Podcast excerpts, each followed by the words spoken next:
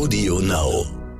In dieser Folge, wie aus einer besten Freundschaft Mord wird, was das Mindestalter für die Strafbarkeit sein sollte und die vier Hauptgründe, warum Menschen morden. Eine kleine Warnung am Anfang. In diesem Podcast besprechen wir den Mord an einem kleinen Kind. Wir sprechen außerdem über das Thema intime Partnergewalt. Wir beide kennen den Fall, aber heute erzähle ich ihn. Ich bin Kriminalpsychologin Dr. Julia Schau. Und ich bin Jessie Good, Sängerin und Songwriterin. Böse ist der Podcast, der die Wissenschaft hinter den menschlichen Abgründen aufzeigt. In jeder Folge wird es um einen echten Kriminalfall gehen. Und wenn es möglich ist, bringen wir auch Originaltonaufnahmen mit ein. Wir versuchen die Frage zu beantworten, was macht Menschen böse? Oder eher, was bringt Menschen dazu, böse Dinge zu tun?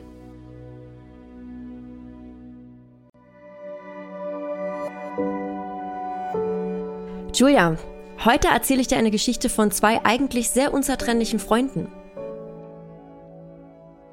Bad Schmiedeberg liegt im Landkreis Wittenberg und ist eine Stadt wie aus einem Kinderbuch mit nur 4500 Einwohnerinnen. Im Zentrum auf dem alten Marktplatz tummeln sich die Leute am Wochenende auf den Märkten, gehen in die alte Dorfkirche und schlendern durch die kleinen Gassen in den alten Gebäuden. Einstöckige Häuschen ducken sich im Schatten eines majestätischen Rathauses mit Türmchen. Wald und Wiesen sind nur ein paar Schritte entfernt. Touristinnen kommen hier in den Kurort, um Energie zu tanken. Umso schockierender ist für die kleine Stadt, was am Sonntag, den 6. März 2016 passierte. Fabian und Felix, beide 13 Jahre alt, sind unzertrennliche Freunde und gehen auch in die gleiche Klasse, in die 6b. Es gibt ein Foto von den beiden Jungs, das sie bei einem Schulausflug zeigt. Fabian ist blond und trägt eine Brille. Er hält einen Korb mit Pilzen in der Hand. Er strahlt bis über beide Ohren. Kein Wunder, denn Fabian liebt die Natur. Am liebsten verbringt er seine Zeit im Wald, umgeben von Bäumen. Felix steht auf dem Bild ein wenig weiter vor ihm. Er ist ein kleiner, zarter Junge mit weichen Gesichtszügen. Man erkennt, dass beide Jungs Spaß haben. Die Freude an der Natur teilen die beiden Freunde. Was man noch weiß, ist, dass die beiden gerne auch mit Lego gespielt haben. Sie gehen ja auch in eine Klasse zusammen in die Schule in Bad Schmiedeberg, die wirklich total klein ist. 210 SchülerInnen und nur 19 LehrerInnen. Also alles normal bis zum 6. März 2016. Am 6. März 2016 meldet Thomas S. seinen Sohn Fabian als vermisst. Fabian ist den ganzen Sonntagabend nicht nach Hause gekommen. Das passt nicht zu Fabian. Er ist immer sehr zuverlässig und kommt pünktlich nach Hause. Deswegen wartet Fabians Vater auch nicht lange und meldet ihn sofort als vermisst. Die Suche geht sofort los und es werden sogar direkt Fährtenhunde und Hubschrauber eingesetzt, um den kleinen Fabian so schnell wie möglich zu finden. Und tatsächlich findet die Polizei Fabian dann auch nur einen Tag später durch den Hubschraubereinsatz, nur leider nicht mehr lebend. In einem idyllischen Gelände zwischen einem See, Wiesen und einem kleinen Wäldchen nahe der Bahnstrecke, kurz hinter dem Ortsausgang der Kleinstadt, wird die Leiche von Fabian auf einem Hügel gefunden. Das ist ein riesiger Schock für die BewohnerInnen der Kleinstadt. Vor allem für die MitschülerInnen von Fabian und die ganze Schule. Der Bürgermeister von Bad Schmiedeberg, Stefan Dammhain, reagiert aber schnell und bestellt sofort PsychologInnen, als er von dem Tod von Fabian erfahren hat. Diese kommen dann in die Schule von Fabian und sprechen mit den MitschülerInnen. Einige Kinder sagen gar nichts, aus anderen sprudelt es förmlich heraus. Der Schulleiter Roland Bette sagt über die Stimmung in der Schule nach der Nachricht im Interview mit Welt im Jahr 2016 folgendes. Die waren offizielle Kumpel und das war so. Die besuchten sich gegenseitig und haben gespielt. Die Schule wird nie wieder so sein, wie sie war, denn so ein Ereignis wird prägen. Wie kann ich noch nicht sagen, aber ich weiß, dass es so ist. Die Ermittlungen starten sofort. Zu Beginn schließen die ErmittlerInnen einen Unfall nicht aus. Ein Junge, der im Wald rumklettert und eventuell irgendwo runterfällt und sich tödlich verletzt, ist ja jetzt nicht so weit hergeholt. Aber dann kommt das Ergebnis der Obduktion. Die Obduktion ergibt, dass Fabian an massiven Gewalteinwirkungen am Kopf gestorben ist, die durch Schläge hervorgerufen wurden. Nun ist also klar, das hier ist kein Unfall, das ist ein Verbrechen. Es werden also viele Zeugen und Zeuginnen befragt. Die Stadt ist ja wie gesagt klein und jeder kennt jeden. Und dann kommt relativ schnell raus, dass Fabian an dem Sonntagnachmittag mit seinem Freund Felix gesehen wurde. Von mehreren. Ein Tag nach dem Fund der Leiche von Fabian wird dann auch Felix festgenommen als Tatverdächtiger. Und weil sich keiner das so richtig vorstellen kann, dass ein 13-Jähriger wirklich zu so etwas imstande ist, wird auch davon gesprochen, dass Felix ja eventuell Komplizen oder Komplizinnen gehabt haben könnte, die vielleicht älter und stärker sind als Felix. Aber diese Gerüchte werden dann ziemlich schnell verworfen, nachdem Felix dann verhört wird. Felix gibt am Dienstag nach einer sehr schleppend verlaufenden Anhörung am Ende tatsächlich zu, seinen Freund erschlagen zu haben. Sie sollen sich kurz davor gestritten haben während eines Spiels. Beim dritten Verhör sagt er, ich habe Fabian mit einem Stein geschlagen. Mehrfach. Der Staatsanwalt Olaf Braun sagt im Interview mit Welt 2016 über das Verhör Folgendes.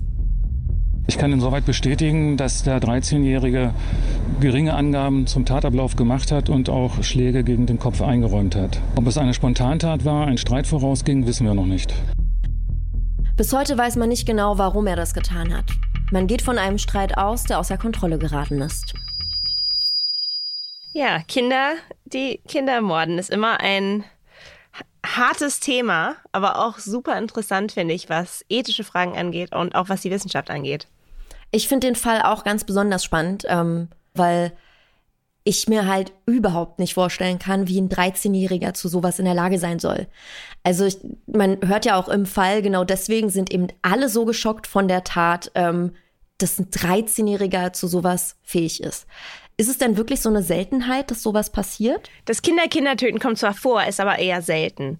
Der Kriminologe Rudolf Egg sagt, dass es sich bei solchen Taten meistens um Geschwisterstreitigkeiten handle. Mord unter völlig fremden Kindern kommt zum Beispiel so gut wie nie vor. Laut polizeilicher Kriminalstatistik wurden im Jahr 2020 in Deutschland knapp zwei Millionen Tatverdächtige in jeglichen Strafdelikten von der Polizei ermittelt. Und davon sind 62.000 ungefähr Kinder bis 13 Jahre.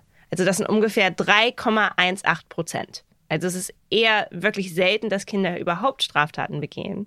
Aber wie viele sind denn jetzt wirklich mordverdächtigt? Also wie viele Kinder gibt es denn, die andere Kinder getötet haben und somit unter Mordverdacht stehen standen? Das ist schwer zu sagen und das ist, weil keine Anklage erhoben werden kann gegen Kinder unter 14 Jahren. Also Kinder sind nach deutschem Recht erst mit 14 Jahren strafmündig. Deswegen findet man diese Tötungsdelikte tatsächlich auch in der Statistik nur unter der Kategorie Tatverdächtige. Das bestätigt im Interview mit Welt 2016 der Kriminologe Christian Metzdorf. Im juristischen, also strafrechtlichen Sinne, drohte dem Kind keine Strafe. Der hat die Strafmündigkeitsgrenze von 14 Jahren noch nicht überschritten. Wohl aber eine Therapie muss angedacht werden, entweder in einer geschlossenen Einrichtung oder aber auch in einer freien Behandlungsform. Das müssen Gutachter entscheiden. Ich finde diese Frage interessant, also ab welchem Alter Kinder strafmündig sein sollten. Also, wie siehst du das denn? Was glaubst du, ab welchem Alter Kinder strafmündig sein sollten? Ach, es ist wirklich eine schwere Frage, weil ja jeder Mensch in jedem Alter auch ganz unterschiedlich entwickelt ist, auch geistig entwickelt ist. Und das haben wir ja auch im Erwachsenenstrafrecht, zum Beispiel, dass jemand, der 20 ist, trotzdem noch nach Jugendstrafrecht bestraft werden kann, wenn ein Psychologe oder eine Psychologin festgestellt hat, dass der geistig noch gar nicht so weit ist und gar nicht nach erwachsenem Strafrecht ähm, ja, bestraft werden sollte. Ne? Und bei Kindern ist das, glaube ich, ähnlich. Also ich kenne mich da ja nicht so gut aus, aber ich dachte eigentlich schon, dass man, also wahrscheinlich, wahrscheinlich liege ich da dann einfach wirklich falsch. Ich dachte mal, dass man auch Kinder unter 14 schon äh, jetzt zur Rechenschaft ziehen kann. Nicht ins Gefängnis stecken, aber ich dachte, man kann die zur Rechenschaft ziehen. Also ich kann jetzt auch nicht meine sechsjährige Tochter losschicken und die klauen lassen oder so, ne? Ich weiß nicht, ab wann man da, also ich, ich finde, das müsste man so ein bisschen anlehnen an das, was wir auch mit Erwachsenen, jungen Erwachsenen machen. Du hast halt manchmal einen 13-Jährigen, der ist schon super weit und äh, benimmt sich vielleicht wie ein 18-Jähriger. Und dann hast du einen 13-Jährigen, der ist aber eher auf dem Stand von einem 9- oder 10-Jährigen. Und ich finde, da müssten halt irgendwie Experten und Expertinnen und Psychologen und Psychologinnen mit rein, um äh, ja festzustellen, wie klar ist der sich, äh, was der da gerade getan hat. Und wie bestraft man den jetzt am besten oder wie hilft man ihm auch, damit sowas zukünftig nicht mehr passiert? Mhm. Ja, ich finde, ich, ich glaube auch, dass so eine psychologische Bewertung ist immer interessant, ist auch eine gute Idee. Aber ähm, es ist natürlich auf praktischer Ebene auch tatsächlich schwierig, weil auch jeder Psychologe vielleicht eine leicht andere Meinung hat, ob dieser, dieses Kind oder ob dieser Mensch äh, wirklich weiß, was er getan hat und auch wirklich die Konsequenzen wirklich versteht. Und im äh, Gerechtssinne gibt's in England zum Beispiel auch diese Idee von Dolly in Capax. Das ist die Idee, dass man unter einem bestimmten Alter einfach nicht wirklich versteht. Also man weiß, was, was gut und böse ist vielleicht, beziehungsweise man weiß, dass man natürlich Kinder nicht erschlagen kann, zum Beispiel wie in diesem Fall. Das ist natürlich. Aber ab welchem welchem Alter versteht man es wirklich? Und das haben wir international ganz unterschiedlich geregelt. Also was das Alter ist, wo wir vermuten, dass Kinder auch wirklich ihre Entscheidung selber treffen können und auch dann verantwortlich sind vom Staat. Und das ist, also in England zum Beispiel werden auch schon Kinder unter 14 Jahren zu langjährigen Haftstrafen verurteilt wegen Mordes. Und da gibt es einen ziemlich bekannten Fall und der hat das ganz gut gezeigt und auch das Justizsystem in England ganz schön umgekrempelt. Also 1993 wurde der zweijährige Jamie Bulger von zwei Zehnjährigen aus einem Einkaufszentrum bei Liverpool entführt und brutal ermordet. Und sie wurden wie Erwachsene behandelt vor dem Gericht. Also auch der Prozess selber war schon wie bei Erwachsenen, was für Zehnjährige natürlich schon eine Ansage ist. Also dass, hm. dass man da nicht, weißt du, sie wie Kinder gesehen hat, sondern man sagte halt, Mord, das versteht man doch und sie müssen wie Erwachsene behandelt werden. Und das Urteil vom Gericht war lebenslange Haft für beide Jungs. Und mindestens acht Jahre mussten sie sitzen. Und viele in England wollten eine noch viel härtere Strafe. Wie siehst du das? Glaubst du, das ist, war richtig, was sie in England gemacht haben, oder ist das zu hart? Ähm, mein erster Impuls sagt mir, nee, ist nicht zu hart, sage ich ganz ehrlich weil das sind, also es ist gerade so unvorstellbar für mich, dass da zwei Zehnjährige einen Zweijährigen, ich gehe jetzt davon aus, die kannten sich nicht, weil es ist ein Einkaufszentrum, random irgendeinen kleinen Jungen gesucht, mhm. den entführt und ich will wahrscheinlich gar nicht wissen, wie brutal der von den beiden ermordet wurde. Da, also das, ich, das macht mich auch in dem Moment erstmal ein bisschen sprachlos. Ich, ich weiß halt, ich kann halt nichts über die Hintergründe aber ich finde es schon richtig, dass die auf jeden Fall ähm, jetzt nicht nur, weiß ich nicht, eine Therapie als Bestrafung bekommen haben, sondern dass da wirklich eine Strafe auch dahinter steckt, die ähm, zeigt, das sind die Konsequenzen, wenn man sich so in der Gesellschaft verhält. Ich hoffe natürlich, ich weiß nicht, wie es in England ist, dass die da trotzdem psychologisch betreut werden und irgendwie irgendwann wieder einen Weg ins normale Leben finden. Aber erstmal denke ich mir, ja, es ist, also auf jeden Fall richtig, wenn nicht sogar sperrt die noch länger weg. Wie kann man da mit zehn Jahren so ticken? Ey, das, das entsetzt mich gerade richtig. Wo kommt sowas her bei Zehnjährigen? Aber ja, von den Eltern und von den, vielleicht von der Genetik. Aber das ist doch, also sie sind doch Kinder. Und, und wenn es zwei Neunjährige gewesen wären oder zwei Sechsjährige oder zwei Dreijährige? Wo ist das? Also würdest du dich anders fühlen, wenn es zwei also, Dreijährige wären? Ich glaube ja. Warum? Weil äh, bei Dreijährigen das komplexe Denken und das Verständnis für Konsequenzen und so noch gar nicht so ausgeprägt ist wie bei zwei Zehnjährigen. Außer du sagst mir jetzt, die beiden Zehnjährigen waren geistig schwer zurückgeblieben. Ja, äh, aber sie sind zehn. also im Vergleich zu Erwachsenen sind sie geistig schwer zurückgeblieben. ja, aber es gibt, also ich, wenn ich, wenn ich mich sehe, ich war mit zehn vom Kopf her auch schon super weit und war irgendwie an einem Level, wo ich teilweise schon für mich selber sorgen musste und solche Geschichten. Und dann gab es Zehnjährige, die saßen zu Hause und haben mit Polly Pocket und Barbie gespielt. Das hätte ich mir auch manchmal gewünscht. Hatte ich aber leider nicht die Möglichkeit zu und musste halt da ganz schnell lernen, wie es anders läuft und mich da irgendwie selber auch durchbeißen und durchkämpfen. Und ich bin ja auch nicht losgerannt und habe meinen Frust und meine Wut und alles, was mir doofes passiert ist, dann irgendwie an einem Zweijährigen ausgelassen. Ich finde das wirklich schockierend. Du frag mich, was da zu Hause passiert sein muss, dass die, nee. waren die Brüder oder so? Die waren befreundet. Oder waren die nur, ja. befre nur befreundet? Also, also was geht da zu Hause ab, dass die so einen Hass in so jungem Alter entwickeln können, um zu solchen Taten fähig zu sein? Also für mich, psychologisch gesehen, ähm, zehn ist, ist, ist zu jung. Also da ist das Gehirn einfach noch überhaupt nicht entwickelt, wirklich.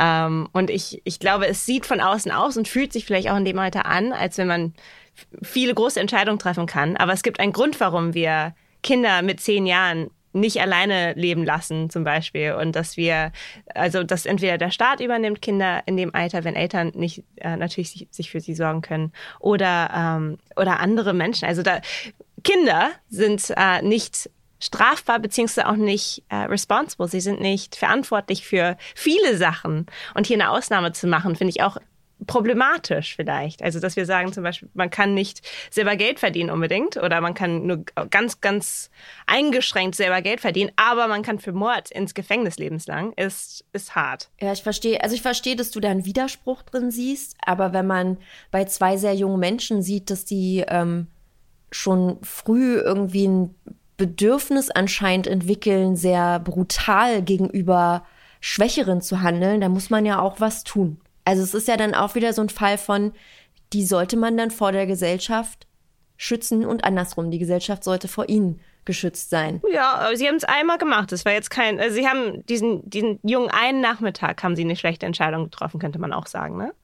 Und Kinder versuchen, natürlich war das brutal und natürlich ist das nicht, man kann das nicht ähm, entschuldigen. Aber ich glaube schon, dass, also wenn die wirklich die, die der Grund für ähm, so eine, so eine so ein Gerichtsprozess ist, dass wir die Gesellschaft beschützen sollten vor diesen Kindern, dann da gibt es andere Möglichkeiten. Also da muss man sie nicht ins Gefängnis schicken. Ähm, und zu sagen, dass man, wenn man einmal das, also wenn sie das jetzt mehrfach gemacht hätten, dann hätte ich vielleicht auch eine andere Idee, dass wir sie wirklich wegschließen müssen. Aber das haben sie tatsächlich nur einmal gemacht. Ja, aber man weiß ja nicht, wie oft sie es gemacht hätten, wenn sie, also ich gehe jetzt auch davon aus, dass zwei Zehnjährige nicht in der Lage sind, eine Tat besonders gut zu vertuschen und ähm, deswegen nicht aufzufliegen. Also wird man sie wohl schnell gefasst haben. Und wären sie nicht so schnell gefasst worden, hätten sie ja vielleicht noch viel häufiger so gehandelt. Das ist ja auch was, was man sich dann fragen muss. Ich frage mich allerdings auch gerade, wie sieht denn Gefängnis in England für einen Zehnjährigen aus? Die wurden jetzt nach erwachsenem Strafrecht bestraft. Saßen die jetzt auch im Gefängnis zusammen mit erwachsenen Männern oder hatten die ein Zimmer mit Playstation und Fernseher und verdunkelten Fenstern und Gitterstäben? Also so stelle ich mir das nämlich vor, wenn man Zehnjährige ins Gefängnis steckt, die kannst ja nicht zu den, den erwachsenen Mördern stecken. Also es ist ja, da sind ja die Kinder dann auch nicht mehr lange da. Ja, es ist eine gute Frage. Wie sieht Gefängnis aus für Kinder? Ähm, meistens sieht's anders aus. Also sie waren auch, äh, ihr Fall ist nochmal ein bisschen anders, weil das so groß in den Nachrichten war. Man kannte sie halt und das war eine Gefahr für sie. Also es hat, also die ganze, ganz, ganz viele Menschen in England haben zum Beispiel geschrien, eigentlich brauchen wir die Todesstrafe. Also es hat richtig Menschen wütend gemacht. Noch mehr vielleicht sogar, als wenn es ein erwachsener Mann gewesen wäre. Was ich auch, oder zwei erwachsene Männer. Also das finde ich auch erstaunlich. Das Menschen, wir brauchen die Todesstrafe. Ja, genau. Wenn es um zwei, jetzt bin ich wieder bei deinem Standpunkt und sage, Leute, das sind Kinder. Ich bin sowieso totale Gegnerin der Todesstrafe. Mhm. Aber das finde ich ja, also die Reaktion finde ich ja dann auch heavy, ne? Also ist die bei zwei Zehnjährigen, wo man überhaupt nicht weiß, woher rührt es jetzt? Und ich glaube, jetzt sind die noch in einem Alter, wo man es vielleicht noch irgendwie kanalisieren kann, in den Griff kriegen kann mit äh, den richtigen Leuten an der Seite, Therapien, schon erstmal Öffentlichkeitsausschluss, so krass es auch klingt, auch zum Schutz für die beiden Jungs. Das ist ja in unserem Fall hier in Deutschland auch so. Finde ich auch alles richtig, aber danach der Todesstrafe zu schreien, das finde ich zum Beispiel wieder übertrieben. Also das würde ich im Leben nicht so machen. Auch wenn ich sage, ja, ich finde es richtig, dass die verurteilt wurden. Und ja, ich finde es auch, was, was ist lebenslang in England? Lebenslang als, also für Erwachsene ist meistens 25 Jahre. Man kann auch Leben leben. Also man kann auch wirklich, also den Rest des, seines Lebens äh, im Gefängnis verbringen. Aber. Muss man sich nur scheiße genug verhalten im Gefängnis wahrscheinlich, ne? Ja, beziehungsweise auch davor. Also wenn man wirklich eine ähm, Gefahr ist für die Gesellschaft. Aber das ist ja vom Justiz her, es ist nicht ein einmaliges. Ne? Also das, deswegen sage ich, es ist auch, auch äh, juristisch relevant, dass es einmal passiert ist. Weil wenn es mehrfach sowas gibt, dann sieht man halt ein Muster. Und bei Mustern gibt es schon mal andere Straf auch Konsequenzen.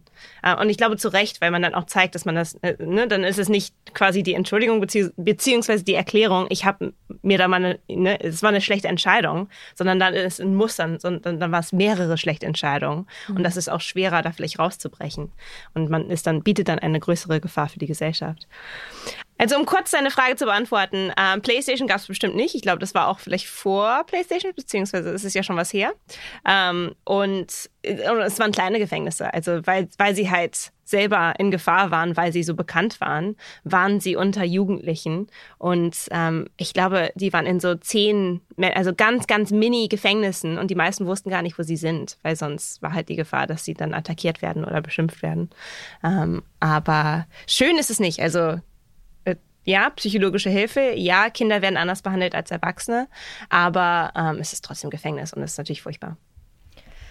Schwer, schwer, Julia. Ich glaube, da können wir uns, da können wir uns ganz lange äh, irgendwelche Argumente an den Kopf werfen. Es wird viele geben, die ähm, da komplett auf deiner Seite sind und sagen, nee, da muss man andere Lösungen und Wege für finden. Und dann gibt's ja, wie wir es hier auch schon sehen, viele, die schreien, nee, die Todesstrafe muss zurück. Dann gibt's Leute wie mich, die sagen, ja, okay, krass, natürlich müssen die irgendwie bestraft werden.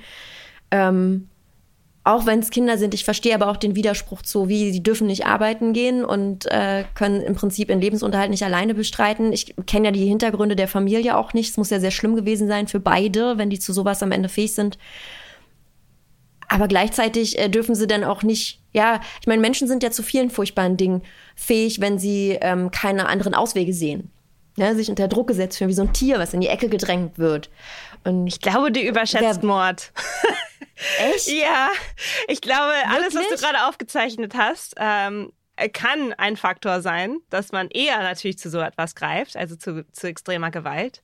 Aber durchaus braucht man das nicht. Und da kommen wir noch zu. Ähm, Mord ist viel banaler oder die Gründe für Mord sind auch viel banaler, als wir es gerne hätten. Ich bin gespannt. ich glaube, für Ausnahmesituationen suchen wir halt immer große Erklärungen. Genau. Und ähm, wir fühlen uns nicht gut dabei, dass wir denken, das könnte vielen Kindern passieren oder viel, viele Kinder könnten vielleicht zu so etwas fähig sein. Ähm, und es ist viel, viel schöner. Und deswegen glaube ich auch, war Ruf für die Todesstraße. Sie wurden die Reinkarnation des Bösen genannt, die zwei Jungs.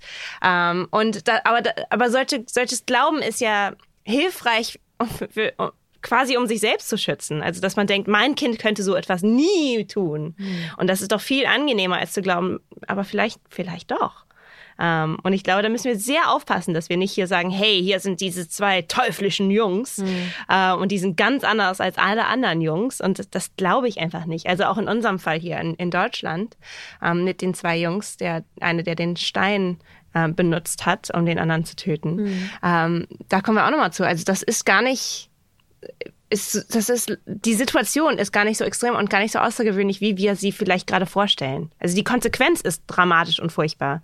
Aber mal einen Stein zu nehmen und gegen einen anderen Jungen einen Stein zu werfen oder benutzen, das passiert bei anderen Kindern auch. Nur kommt es nicht zu solchen Konsequenzen. Das passiert ja schon im ganz jungen Alter. Äh, dass Richtig. die dann irgendein Spielzeug nehmen oder jemanden wegreißen und das andere Kind schubsen. Da kann ja auch sonst was passieren. Dann kippt das Kind um und fällt mit dem Hinterkopf auf den Stein. Also genau, und sobald man Zugriff auf Waffen hat zum Beispiel auch, gibt es einfach auch schneller tödliche Konsequenzen zum Beispiel. Ja. Da kann man auch, also man spielt vielleicht mit etwas oder man bedroht sogar vielleicht einen Freund oder jemanden mit einer, einer Waffe und dann geht sie ab oder man erschießt jemanden. Und da, da gibt es in Amerika auch ganz viele beziehungsweise genug Situationen, die auch ganz furchtbare Konsequenzen haben, ähm, weil es einfacher ist, auch mit Waffen andere umzubringen. Und das ist bei Kindern genauso. Ja. Und das ist alles mehr als eine hypothetische ethische Debatte. Das ist eine Menschenrechtsfrage. Also der Ausschuss für Kinderrechte, das Committee on the Rights of the Child, kommt zu dem Schluss, dass ein Mindestalter für die strafrechtliche Verantwortlichkeit unter zwölf Jahren vom Ausschuss als international nicht akzeptabel angesehen wird. Also Ne, das, die, Sie sagen hier, zwölf ist das Mindestalter. Also zehn ist zu jung, würden Sie jetzt auch sagen. Dennoch wissen wir, also zum Beispiel in England ist es jünger, kann man mit zehn schon bestraft werden. Und in den USA haben zum Beispiel 33 Staaten kein Mindestalter. Ach. Also in der Praxis heißt es, dass Kinder auch mit sechs oder sieben Jahren angeklagt werden können. Ja, oder mit drei oder vier. Oder mit drei oder vier. Das ist selten, ähm, aber mit sechs oder sieben gibt es auf jeden Fall Fälle. Ich habe einen Anwalt bei einer Konferenz, bei einer psychologischen Konferenz kennengelernt. Der ist nur Anwalt in Amerika für Kinder unter zehn. Sein ganzer Job. Ja. Leute, ihr seht mich, ihr seht mich gerade nicht Kopfschütteln. Ich schüttel den Kopf. Aber du hast doch gerade gesagt, dass wir brauchen Konsequenzen. Dann ja, gibt es auch ja, Anwälte, die sowas machen aber müssen. Aber ich finde das so skurril. wenn ich mir vorstelle, und was machst du so beruflich? Ja, ich bin Anwalt, ich verteidige unter Zehnjährige. Was? Was? So, das ist einfach, genau. das ist so skurril irgendwie. Das ist einfach, das ist wie eine andere Welt für mich. Ich kann mir das nicht vorstellen, dass sowas, ich, ich denke halt, das kann doch nur die absolute Minderheit sein. Da brauchst du jetzt dein äh, Berufsgebiet nicht irgendwie darauf spezialisieren. Sagen wir es mal so. Das ist auch die Minderheit, ist schon richtig. Aber in Amerika gibt es zum Beispiel viel mehr Kinder, die so etwas machen wie, wie in, in Deutschland, weil die Mordrate in Amerika ist ja insgesamt viel, viel höher als in Deutschland. Mhm. Und das ist bei Kindern dann genauso. Auch wenn es ne, ein kleiner Prozent ist von allem Mord, ist es immer noch die, Grö die, die Nummer ist viel größer. Auf jeden Fall sehr spannend und viele unterschiedliche Meinungen. Bevor wir es bevor jetzt tot diskutieren, springe ich jetzt einfach mal zu einer anderen Frage, die mir im Kopf rumschwirrt, wo ich mir sicher bin, dass du Zahlen für mich hast. Ähm, hast du denn eine Zahl für mich von den Mordopfern an Kindern in Deutschland, also wo Kinder getötet wurden. Genau, viele Meinungen und es gibt auch keine richtige Antwort, glaube ich. Also ich glaube, da, da gibt es ganz aus unterschiedlichen Sichtweisen gibt es da einfach Antworten. Für wen ist das? Also für wen ist das Justizsystem? Ist es für die Kinder hier in dem Fall, die getötet werden oder die getötet haben? Ist es für beide? Ist es für die Gesellschaft? Also da, ne? Und, und psychologisch, auf was sollte man achten, wenn man jetzt zum Beispiel ein Gutachten schreibt, ob diese Kinder schuldfähig sind? Also da gibt es, glaube ich, so viele Levels, mhm. dass man da auch gar nicht wirklich, da gibt es keine, auch für mich, keine unbedingt klare Antwort, wo ich sage, das ist genau mit 14 oder genau mit 13 mhm. oder genau mit 18. Ähm, ich glaube, das ist einfach, das eins der Probleme mit dem System im Moment ist, dass wir eine Nummer sagen müssen. Und das muss dann für alle passen. Im Jahr 2020 wurden laut dem Bundeskriminalamt 25 Kinder unter 14 Jahren in Deutschland Opfer eines Mordes. Im Vergleich, die UN hat 2019 eine Studie herausgebracht zur Frage, wie viele Kinder und Jugendliche weltweit umgebracht werden. Also hier reden wir natürlich nur über die Opfer. Und die Global mhm. Study on Homicide, Killing of Children and Young Adults, so heißt die Studie. Und laut dieser Studie schätzungsweise starben im Zeitraum von 2008 und 2017 205.153 Kinder im Alter von 0 bis 14 Jahren. Also das ist weltweit ne, in diesem Zeitraum. Aber alle, da geht es schon um Mord. Also nicht um Unfall, sondern es geht um Kinder, die ermordet Totschlag wurden. Totschlag ist eigentlich hier. Totschlag. Genau, und Mord, Mord ist Teil okay. davon hm. und manchmal weiß man es nicht, aber es ist auf jeden Fall Totschlag. Also davon waren etwa sechs von zehn männlich, von den, von den Opfern, ne? also 59 Prozent von den Kindern waren männliche Opfer und vier von zehn waren weiblich, also 41 Prozent. Und im gleichen Zeitraum wurden schätzungsweise 1,7 Millionen ungefähr Jugendliche und junge Erwachsene im Alter zwischen 15 und 29 Jahren vorsätzlich getötet. Also viel, viel mehr ja. Kinder werden getötet im Alter zwischen 15 und 29 Jahren. Ähm, Kinder und junge Erwachsene natürlich. Also sind nicht, nicht mhm. alles Kinder.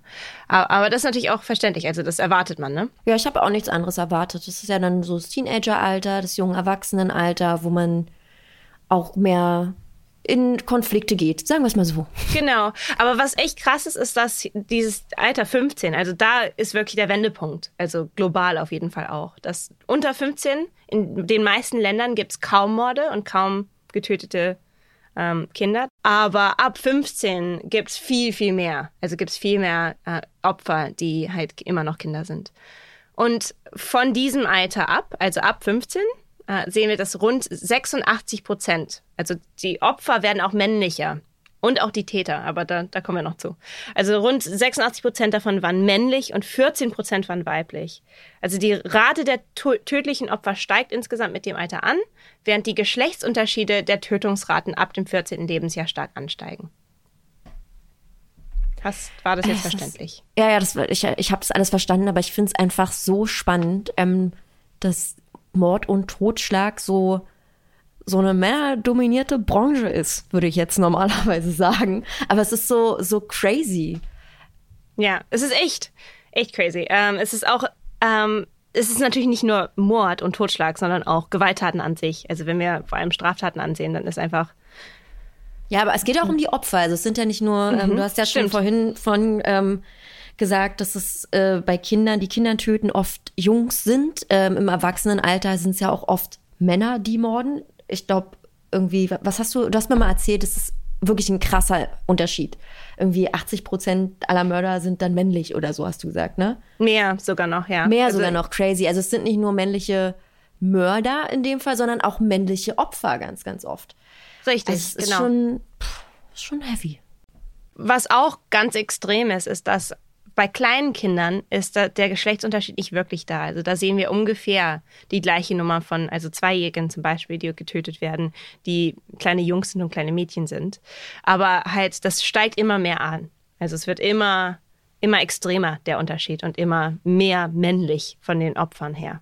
Aber wenn wir jetzt mal bei den Kindesmorden bleiben, wer macht denn sowas? Wer, wer ist denn da Täter? Wer ermordet denn Kinder? Laut dieser Studie sind die Tötungen von Kleinkindern hauptsächlich von Familienmitgliedern. Und diese können auf Geschlechterstereotypen, familiäre Gewalt und psychische Gesundheit oder Probleme der Eltern zurückgeführt werden. Bei älteren Kindern und jungen Erwachsenen sind die Täter meistens eher ähm, außerhalb der Familie, also wobei junge Männer besonders aufgrund organisierter Kriminalität und hm. Bandengewalt zum Opfer fallen. Bei jungen Frauen sieht es anders aus. Also junge Frauen werden eher Opfer von intimer Gewalt von ihrem Partner. Und solche Morde haben natürlich ihre Wurzeln in der Ungleichheit der Geschlechter und in Diskriminierung und in der traditionell Frauen zugeschriebenen Geschlechterrolle. Ähm, lass uns mal zu unserem Fall von Fabian und Felix zurückkommen ähm, und kurz drüber nachdenken, was da das Motiv gewesen sein könnte. Also Kinder streiten sich ja auch häufig und auch ziemlich heftig, vor allem auch Geschwister und äh, wie in dem Fall gute Freunde. Da äh, prügeln die sich mal und es wird sich lange gezofft und dann ist mal angepisst und aber irgendwann ist dann eben auch wieder gut. Und vor allem hört das ja meistens im Erwachsenenalter dann auch irgendwie wieder auf. So ein richtiges Motiv gab es hier ja nicht für den Mord, oder? Also in Filmen sieht man ja dann immer viel von der Planung vor dem Mord, bis hin zur Tat. Und das ist ja hier wirkt es wie, wie es eben auch beschrieben ist. Zwei Jungs gehen irgendwo in der Natur spielen und wer weiß, was gerade Thema war, wer weiß, was die gespielt haben, es eskaliert und einer packt einen Stein und schlägt zu. Was denkst du? Ah, es ist ziemlich normal. Also die meisten Morde, auch bei Erwachsenen, passieren genau in solchen Momenten. Also wir glauben halt, dass so große ausschlaggebende Situationen wie Mord auch ausschlaggebende Gründe haben müssen. Aber das stimmt halt einfach meistens nicht.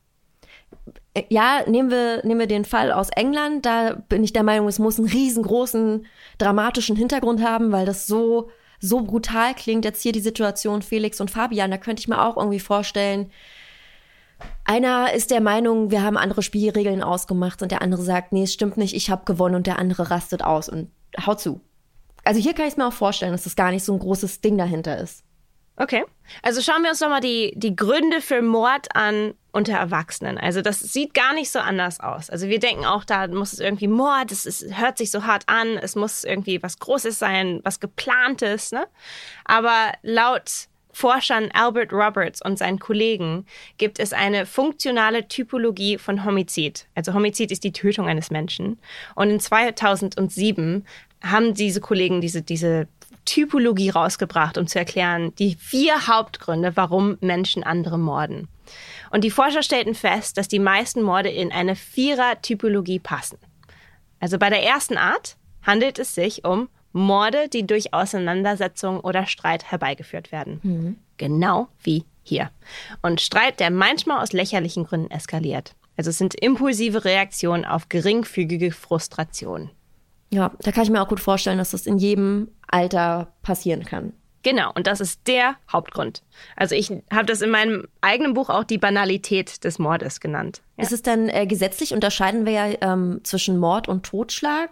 Ich würde genau in so einem Fall immer von Totschlag sprechen. Also am Ende kann man das natürlich als Mord sehen, weil jemand hat einen Menschen umgebracht, das kann man dann als Mord betiteln. Aber vom Gericht unterscheiden wir doch dann Mord, ja, so, so Heimtücke und durchgeplant und man weiß nicht was. Ähm, und Totschlag ist so aus dem Affekt. Das, also ich erkläre mir, versuche mir mal den Unterschied zu erklären, aber ich weiß, dass es viel komplexer ist. Aber für mich so ein bisschen versuche ich so zu unterscheiden. Und denke mir, genau in so einer Situation, man bieft sich an und ich nehme hier mein großes, schweres Glas und dann schmeiße ich es in die Richtung und treffe den Menschen am Kopf und oh Mist, Platzwunde, der verblutet. So, dann ist es für mich ein Totschlag und kein Mord. Ja, genau. Und deswegen auch Homizid. Also es ist beides. Mhm. Ähm, aber äh, es kommt immer auf die Situation drauf an. Aber es kann durchaus auch Mord sein, wenn man sich in der Situation entschieden hat, ich will jetzt diesen Menschen sehr, sehr wehtun und man weiß, es könnte zu Tod führen. Oder man will den Menschen umbringen. Beispielsweise mit einer Waffe oder nicht? Ja, oder auch mit, ne, auch ohne eine Waffe. Also dass man einfach sich entschieden hat. Also es ist kein nicht aus Versehen in dem Sinne, dass man etwas, jemanden geschubst hat und man hatte überhaupt keine Ahnung, dass es jetzt zu Tod kommen könnte. Aber wenn man extrem gehandelt hat und absichtlich extrem gehandelt hat gegenüber jemand anderem, kann es durchaus auch ohne große Vorplanung ähm, als Mord bezeichnet werden. Aber zum Beispiel in dem Aufsatz gibt, geben die Forscher, also sie haben halt ganz, ganz viele Fälle sich angeguckt und hier sind ein paar Beispiele, die sie hier in diese ne, in diese Kategorie eingestuft haben. Zum Beispiel Auseinandersetzung und Streit wegen 4 Dollar. Opfer wurde zu Tode What? geprügelt. Der Angeklagte. Wegen 4 Dollar. Ja, genau.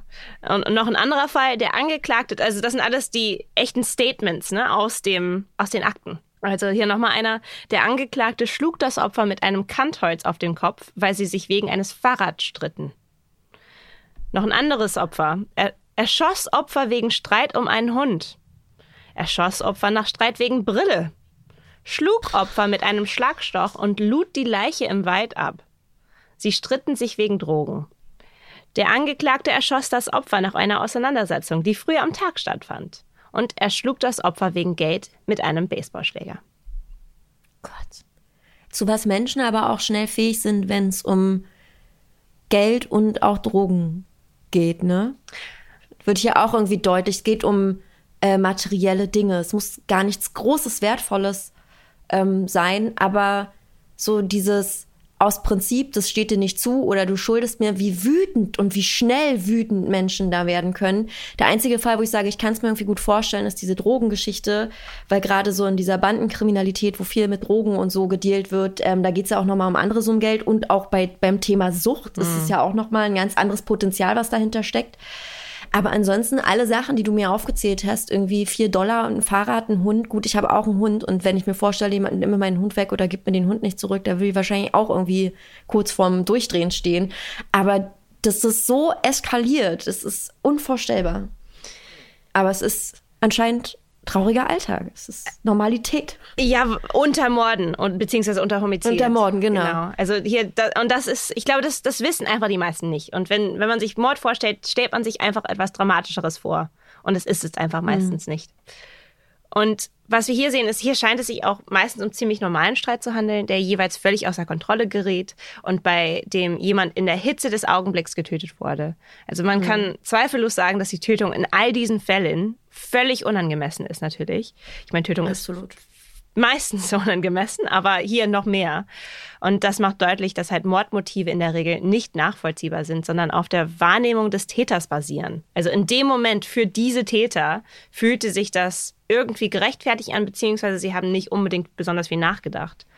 Und also ne, die Gewalt wird momentan und momental auch nur gerechtfertigt und vielleicht auch direkt danach denkt man, shit, was habe ich gemacht? Das ist ja sehr unbefriedigend.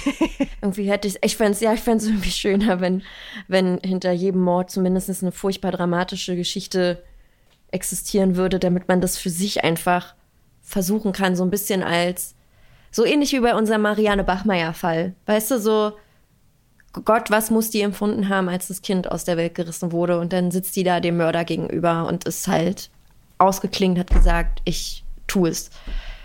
Aber so ist es anscheinend nicht so häufig. Genau. Also die zweite Tötungsart, die Sie gelistet haben, ist Verbrechen mit Todesfolge. Und hier ist es, dass wenn Menschen jemanden während der Verübung eines schweren Verbrechens fahrlässig oder absichtlich umbringen.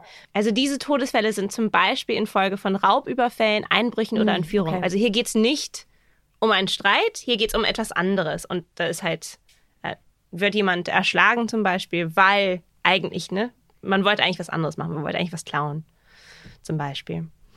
Mhm. Die dritte Art, die dritte Hauptart von, von solchen Tötungsdelikten sind Tötungsdelikte im Rahmen von häuslicher Gewalt oder von Gewalt durch Beziehungspartner.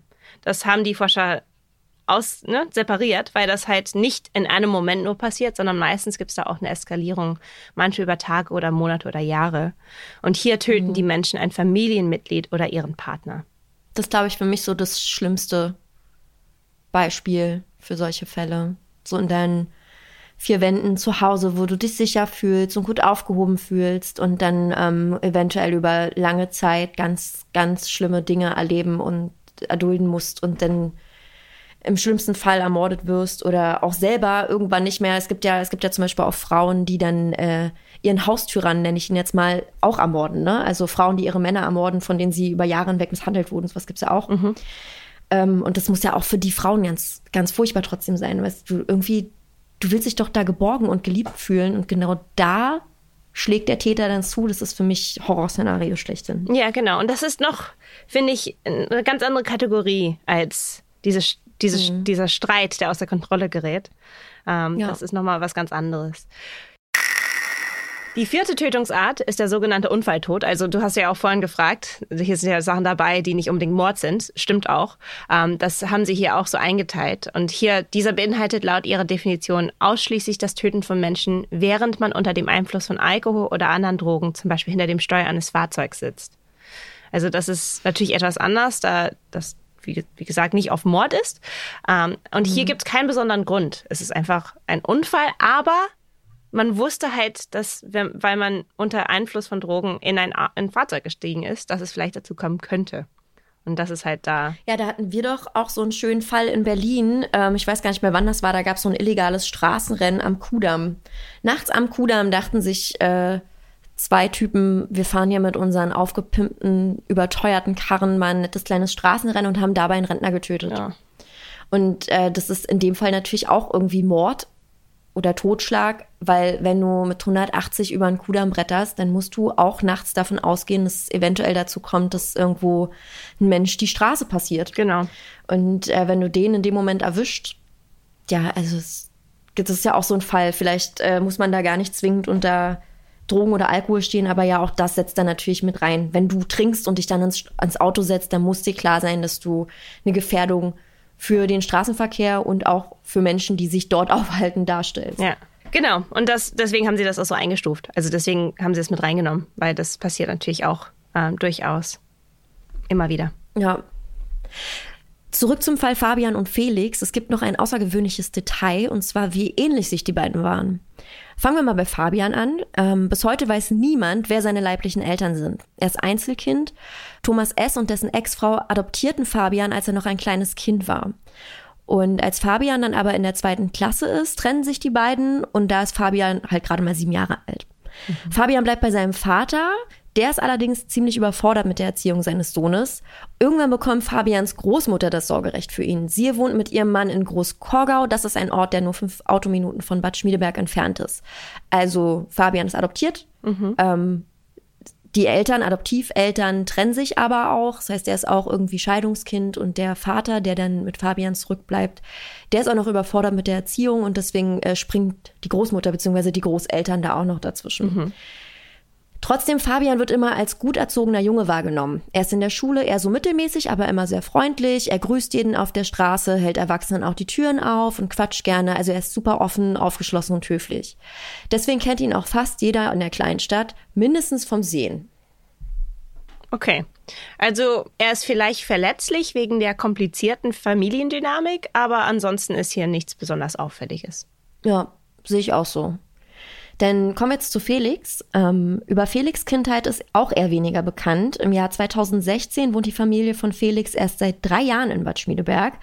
Ähm, sie zieht in ein sehr heruntergekommenes, abrissreifes Haus direkt neben der Kirche.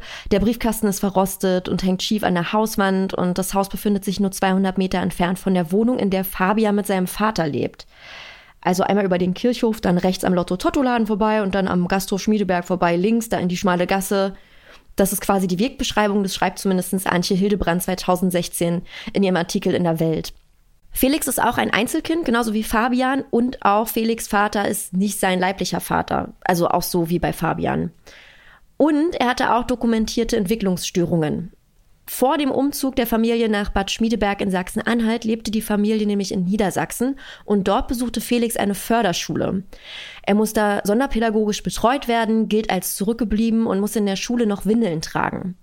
Der Junge befindet sich sogar in psychologischer Behandlung. Aber seit dem Wechsel von Grund auf die Sekundarschule verhält sich Felix dann ganz unauffällig. Also er wird vom Grundschulleiter Harry Pfeiffer als überdurchschnittlich leistungsfähig und beliebt bei anderen MitschülerInnen beschrieben. Das ist interessant, weil ich glaube auch, ähm, so natürlich, wenn man auch in so Familiendynamiken ist, die kompliziert sind und wo man vielleicht auch wechselt, wer der Haupt also wenn die Erziehungsberechtigte oder Erziehungsberechtigte ähm, sich so verändert, auch im jungen Leben schon mehrfach, ist es natürlich auch, ähm, kann es natürlich auch zu Pro nicht Problemen, hört sich jetzt blöd an, aber kommst zu Komplikationen, was auch die Beschulung angeht. Also das finde ich jetzt nicht besonders überraschend wegen der Familiendynamik, dass es da, dass, dass er da halt mehr Bedürfnisse hat in der Schule. Aber es ist, es ist tatsächlich, ja, es ist nicht, nicht gewöhnlich, aber für jemanden, der in, sich in einer solchen Situation befindet, ist es, glaube ich, auch nicht so außergewöhnlich. Und vor allem, bis es dann zu dieser Tat kommt, ist es ja auch so, dass er nicht mehr auffällig ist und jetzt als überdurchschnittlich bezeichnet wird, richtig? Richtig wo man sich immer noch fragt, was ist passiert. Was, was, was wurde gestritten? Das frage ich mich die ganze Zeit. Ich spinne mir die wirklich die wildesten Sachen in meinem Kopf aus. Ich meine, zwei 13-jährige Jungs, vielleicht hat sich Felix ja auch in Fabian verliebt, so das erste Mal seine Sexualität entdeckt. Man weiß es nicht, Man will niemand was nicht. unterstellen, ne? Und äh, da sind die beiden aneinander geraten. Vielleicht ging es um ganz banales äh, Räuber- und Gendarmenspiel-Regelbuch. Man weiß es einfach nicht. Und man, also man will es einfach besser verstehen, aber in dem Fall werden wir es wohl nie erfahren. Also hier sieht man auch, dass Felix vielleicht verletzlich ist wegen seiner komplizierten Familiendynamik. Aber also die Ähnlichkeit hier ist, dass sie beide von ihren Vätern, aber was ist hier genau, genau, was ist hier das, die Ähnlichkeit? Genau, das ist äh, tatsächlich ja sehr unüblich. Beide Jungs wachsen ähm, bei der, ich sag mal, männlichen, äh, beim, bei einem männlichen Erziehungsberechtigten auf, die aber kein leiblicher Elternteil sind. Also ich, ich weiß gar nicht, wie das bei äh, Felix ist, ob das jetzt der Stiefvater ist oder ob der auch irgendwie adoptiert ist, das weiß ich gar nicht so genau. Fakt ist aber erstmal, beide leben im Haushalt bei ihrem nicht leiblichen Vater. Okay, das ist tatsächlich Alleine. außergewöhnlich, ja. Vielleicht hatte ja auch die Familiensituation was mit der Tat zu tun. Aber wenn ich dich jetzt richtig verstehe, könnten das ja auch, also kann ja unseren Kindern im Prinzip so passieren. Ne? Also auch Kinder aus einem stabilen Haushalt können ja in einem Streit komplett außer Kontrolle geraten. Und ja, dann kann es da ja auch zu so krassen Taten wie Mord beispielsweise kommen. Genau, also ich glaube, dass wir unterschätzen, dass das jedem Kind passieren könnte. Auch da gibt es natürlich bei manchen Kindern ist es wahrscheinlicher als bei anderen, genauso wie bei Erwachsenen. Aber ich glaube, ähm, ich weiß, da gibt es bestimmt Zuhörer, die jetzt reagieren und sagen, nein, das ist doch alles so furchtbar, da muss es doch was ganz Bestimmtes geben, da muss es doch irgendwie Trauma in der Kindheit gegeben haben. Ähm, und ich glaube einfach, also ich habe davon auf jeden Fall nichts gesehen. Und ich, wie gesagt, also wie bei Erwachsenen, ich glaube, wir unterschätzen immer wieder, dass es, das könnte vielen Kindern passieren. Wir sind jetzt fast am Ende der, der Folge und ich glaube, ich weiß, ich habe dieses Thema schon mehrfach angesprochen. Ich habe da auch drüber geschrieben, ähm, mehrfach schon. Und es gibt immer Menschen, egal wie man über dieses Thema spricht, ähm, weil man über das Thema gesprochen hat, einfach, gibt es immer Menschen, die sagen, das ist so furchtbar, was ihr da sagt, ist alles. Also es ist, diese Kinder müssen komplett außergewöhnlich sein, sie müssen durchgedreht, beziehungsweise sie müssen, ne, also auch, auch da wieder die Personifikation des Bösen sein oder sie müssen aus solchen schlimmen Familienverhältnissen kommen, dass sie zu so etwas fähig sein könnten. Das würde mein Kind zum Beispiel nie tun können. Und ich glaube einfach, da unterschätzen wir, zu was Menschen fähig sind und auch zu was jedes Kind fähig ist. Auch wenn es unwahrscheinlich ist. Es passiert ja nicht so oft, ist zum Glück. Aber es kann passieren. Und ich glaube, da müssen wir aufpassen, dass wir Kinder auch nicht entmenschlichen, wenn sie so etwas tun und nicht so tun, als wenn das so total ähm, unvorstellbar ist, glaube ich. Also, das haben wir jetzt heute auch schon lang und ausführlich thematisiert. Immer wenn es einen Mord gibt, sucht man akribisch nach dem großen Drama, was Auslöser für den Mord gewesen sein könnte. Äh, man sucht ja auch bei äh, verurteilten Mördern und auch, auch ja wirklich Mördern, die häufiger gemordet haben, immer nach so einem nach so einem Bild, so einem Muster, wo man die reinstecken kann. Ne? So hatte der jetzt eine schreckliche Kindheit, wurde er misshandelt von der Mutter und weiß ich nicht was. Man sucht immer nach irgendeiner, nach einem dramatischen Ereignis aus der Kindheit, um zu rechtfertigen, dass dieser Mensch irgendwann so durchgedreht ist und zu diesen Taten fähig zu sein. Und ähm, was ich bei uns in dem Podcast halt wichtig und schön finde, ist, dass man sich dafür so ein bisschen naja, sensibilisiert, dass es eben nicht immer so ist. Ich glaube, bei Kindern neigen wir alle sehr, sehr schnell dazu, weil es leichter zu ertragen ist, zu denken, ja, die, wie du es schon meintest, die Reinkarnation des Böses, das ist, äh, das ist eine absolute Ausnahme und es fühlt sich leichter an. Es ist, ist leichter, diesen Schmerz und dieses Entsetzen zu ertragen, wenn wir das machen. Aber am Ende, ähm, wenn es um die Wahrheit geht, ist es einfach nicht so. Und da finde ich es gut, dich an meiner Seite zu haben, die mich da auch immer wieder aufs Neue aufklärt, ja. Hartes Thema, harte Folge. Hartes Thema, genau. Aber ich finde es wichtig und auch interessant, dass wir über sowas sprechen.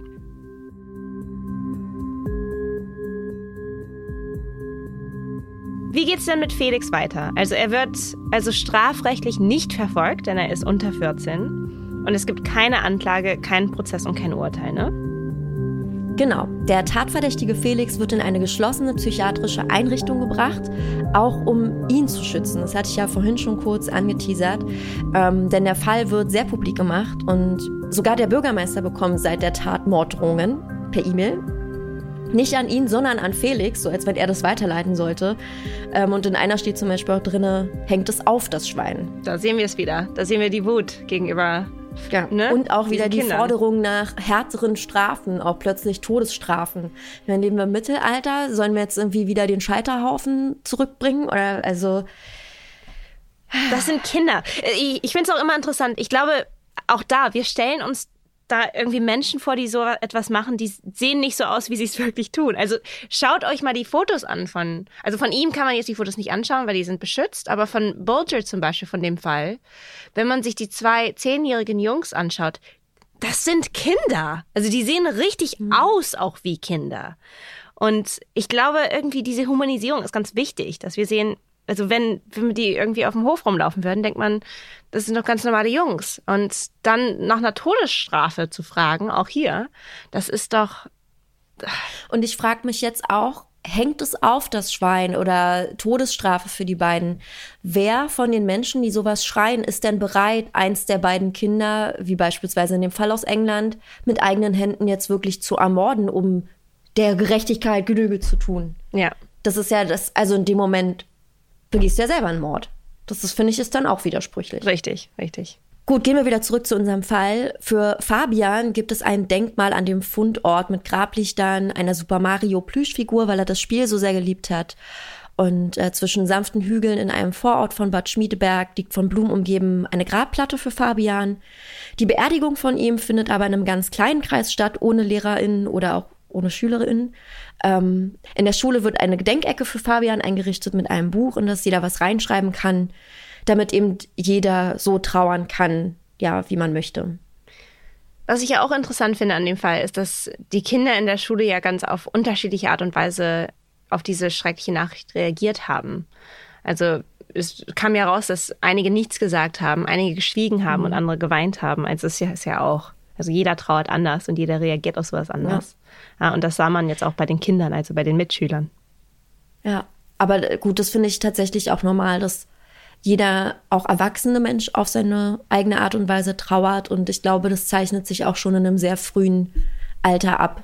Hm. Ob da jemand sehr redebedürftig ist, ob jemand sich zurückzieht und weint, ob jemand eher ruhig ist und da viel drüber nachdenkt. Das da sind wir Menschen halt alle unterschiedlich. Ja, und man weiß auch nie, wie, wie man reagiert. Also ich habe auch, in, als ich getrauert habe vor ein paar Jahren, ich hätte nie vorhersehen können, wie ich reagiere. Also mhm. das weiß man einfach nicht. Ich glaube auch, kommt auch immer, immer drauf an, wer es ist. Und ähm, ja, also die, die paar Mal, die ich getrauert habe, waren ganz, ganz unterschiedlich voneinander auch.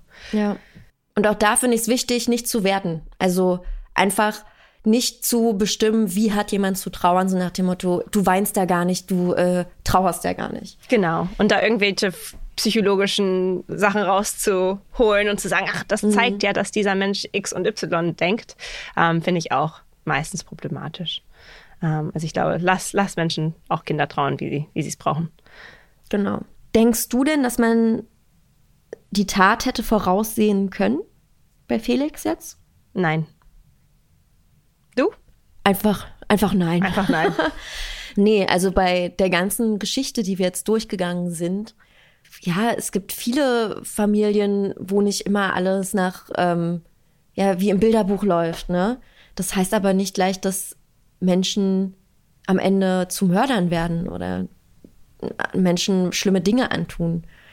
Umgedreht, bei Leuten, bei denen zumindest als Außenstehende betrachtet, irgendwie alles rund läuft, äh, kann es ja genau auch in die andere Richtung gehen, dass die plötzlich in einem Moment durchdrehen und äh, jemanden töten. Also es ist, ich, ich hätte es auch so nicht vorhersehen können oder erwarten können. Hm.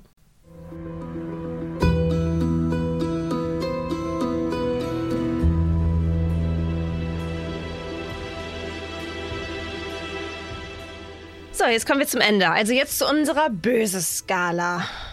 Was? Böse Skala. Die böse Skala. Was hältst du von Felix? Wie, in Anführungszeichen, böse ist seine Tat? Null nachvollziehbar böse. Also kannst dir vorstellen, dass du in einer ähnlichen Situation vielleicht auch so handeln könntest. Eins, faszinierend böse. Du hast auch schon solche Gedanken gehabt, aber glaubst nicht, dass du so handeln könntest. Oder zwei, unbegreiflich böse. Du kannst dir nicht vorstellen, dass du je so denken oder handeln könntest. Ich bin ja immer sehr ehrlich, was das angeht. Und ich schwanke ganz doll zwischen 0 und 1. Also ich finde, es ist eine sehr, sehr schwierige Entscheidung, sehr schwieriger Fall. Ich möchte über den Felix gar nicht so urteilen. Aber ähm, ich bin ja auch schon ein paar Jahre auf der Welt und ich hatte Situationen mit mir nahestehenden Menschen, wo es sehr emotional und sehr hitzig wurde und ähm, ich auch Sachen gemacht habe, auf die ich im Nachhinein nicht stolz war. Also dann flog halt mal eine Flasche in die Richtung oder so. Mhm. Ich meine, es ist lange her so, aber ich weiß, dass ich auch ein sehr emotionaler und impulsiver Mensch bin und deswegen schwanke ich irgendwie zwischen 0 und 1, weil ich glaube, wenn man uns am richtigen Punkt trifft und triggert, ähm, dass wir alle vielleicht diese eine Sicherung haben, die kurz mal ausklinken könnte. Und deswegen bin ich, ich kann mich diesmal nicht festlegen, irgendwo zwischen 0 und 1. Okay. Wo bist du? Ich bin bei 1. Also ich habe, glaube ich, mich noch nie physisch. Also ich bin, ich bin sehr ähm, ich ich habe auch viele Emotionen, aber ich habe ich selten Wut.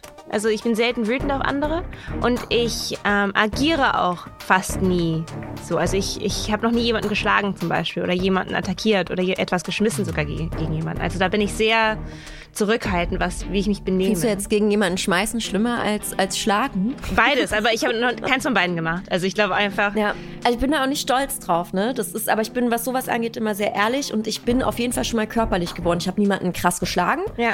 Aber ich kenne diesen Moment von vor Verzweiflung, aus Wut, körperlich was tun, was man im Nachhinein bereut. Und mir ging es danach auch richtig, richtig schlecht. Deswegen, aber ich kann, ich kann fühlen, wie sich ein Mensch fühlt, wenn er sich nicht mehr zu helfen weiß, weil der so überkocht vor Emotionen und Wut.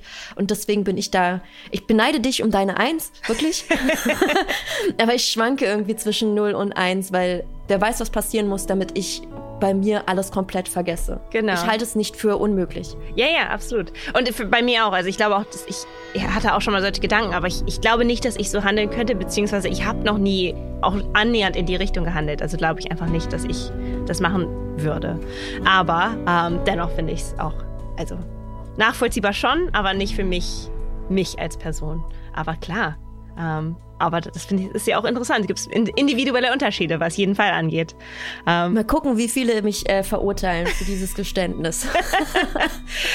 Aber don't judge me, please. Da gibt es doch ganz viele Menschen, die das auch nachvollziehen können, ähm, diese Emotionen. Gut, ähm, ein interessanter Fall. Danke, dass du mir das alles erzählt hast, uns das alles erzählt hast. Danke für, fürs Wachrütteln in bestimmten Momenten, wo ich doch auch die ein oder andere Schublade aufmachen wollte. Super, dann bis zum nächsten Mal. Bis dann. Vielen Dank an das Produktionsteam von Böse. In der Redaktion Luisa Hanke, in der Produktion Wei Quan und als strafrechtliche Beraterin Alexandra Braun. Die Quellen zu der Recherche und die Studien, über die wir gesprochen haben, findet ihr in den Show Notes.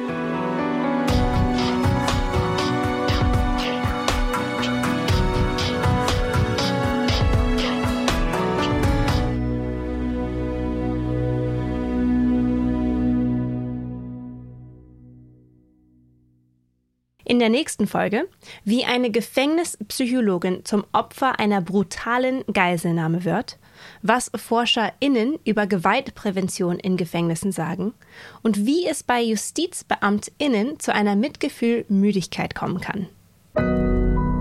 Audio Now.